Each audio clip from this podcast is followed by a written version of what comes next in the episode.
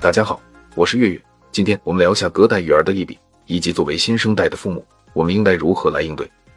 隔代育儿是一种特殊的家庭教育方式，将孩子的抚养和教育责任交给祖父母或其他长辈。随着时代的变迁，这种现象在一些年轻家庭中越来越常见。隔代育儿既有其利处，也存在一些弊端。本文将探讨隔代育儿的利弊，并提出一些独特的观点。首先，隔代育儿的利处之一是帮助年轻父母缓解工作与家庭责任的冲突。在现代社会中，许多父母由于工作繁忙，很难兼顾工作和照顾孩子的责任。这时，祖父母的介入可以减轻父母的负担，提供更多的时间和精力去发展自己的事业。祖父母有着丰富的人生经验和育儿经验，他们可以传承家庭文化和价值观，为孩子提供更全面的教育。其次，隔代育儿还有助于建立更紧密的家庭关系。祖父母与孙辈之间的亲密关系可以促进家庭成员之间的沟通和交流。孩子在与祖父母相处的过程中，可以获得更多的关爱和陪伴，感受到家庭的温暖和安全。这种亲密关系也有助于传承家族的价值观和传统，加强家庭凝聚力。然而，隔代育儿也存在一些弊端。首先，孩子可能会缺乏父母的陪伴和指导。父母是孩子成长中最重要的角色之一，他们的陪伴和教导对孩子的发展至关重要。如果父母将所有责任交给祖父母，孩子可能会感到缺乏父母的关注，影响他们的身心健康和自我认同。其次，隔代育儿也可能导致代际间的价值观差异。随着时代的变化，不同代际之间的生活方式、观念和价值观可能存在较大差异。祖父母的教育方式和观念可能与现代教育理念不一致。这可能引发代际间的冲突，同时，孩子可能会面临两种不同的价值观和教育方式的影响，这可能给他们带来困惑和矛盾。此外，隔代育儿也可能削弱父母与孩子之间的情感纽带。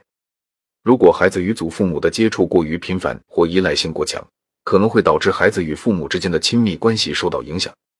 父母需要与孩子建立紧密的情感联系，以便有效的了解和支持他们的成长发展。针对隔代育儿的问题和挑战，我们可以提出一些独特的观点和建议。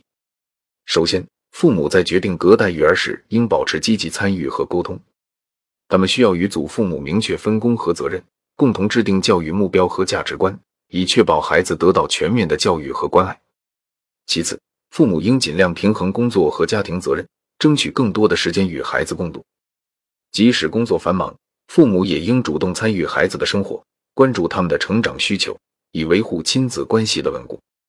此外，尊重代际间的差异和多样性也是重要的。